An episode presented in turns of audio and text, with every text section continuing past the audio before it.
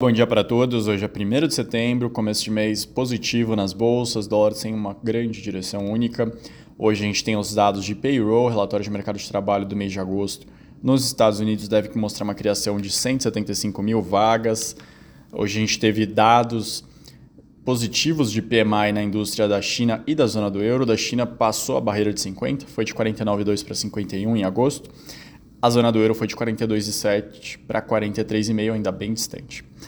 O grande destaque em termos de noticiários ficou com o Banco Central da China, que reduziu o valor de entrada para imóveis na China. Passou para agora entre 20% e 30%, tentando dar uma sustentação no setor que está mais fragilizado, que tem mais causado desconfiança sobre uma possibilidade de crise mais forte na China.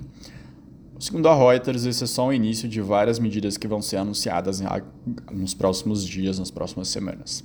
Vindo aqui para o Brasil, o Fundo Amazônia atingiu 3,4 bilhões de reais, montante se somará aos 5,7 bi que o fundo acumulou nos últimos 14 anos. As novas doações foram feitas para a Alemanha, Reino Unido, União Europeia como um todo, Suíça, Dinamarca.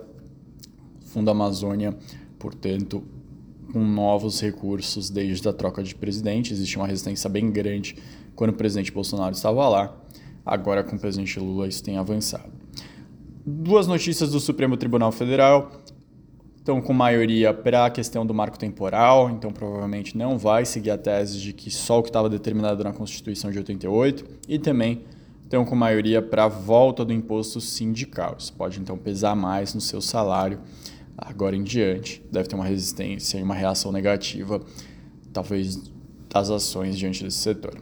Uma boa sexta-feira para você, um bom final de semana. Lembrando que logo mais às 9 horas tem dados de PIB aqui no Brasil, expectativa de crescimento de 0,2 a no máximo 0,3 em relação ao primeiro trimestre, muito puxado ainda pelo agronegócio e também pela, pela parte de serviços, tá? Se a gente olhar, o agronegócio não teve nenhuma grande quebra de safra e a parte de serviços continuou contratando muito acima do mercado, do, da média histórica, perdão com eventos lotados, restaurantes cheios, cinemas cheios, tudo isso deve continuar mostrando um potencial positivo no PIB. Uma boa sexta-feira, bom final de semana e até segunda.